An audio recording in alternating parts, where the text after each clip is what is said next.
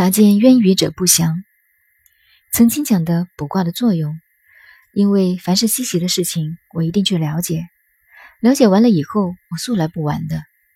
这些东西玩尽管玩，不过要有一个原则，不可迷信。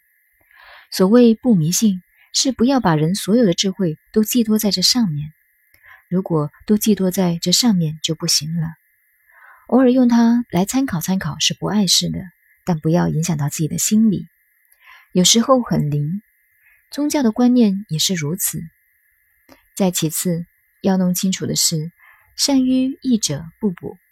一个人真的懂了易经以后，就不算卦了。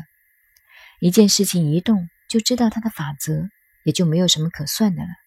得失成败，自己心里就应该有数了。另一个观念，即使能够未卜先知，也并不好。察见渊鱼者不祥，做人的道理也是这样，不要太精明，尤其做一个领导人，有时候对下面一些小事情要马虎一点，开只眼闭只眼，自己受受气就算了。他骂我一顿就骂一顿，一定要搞得很清楚。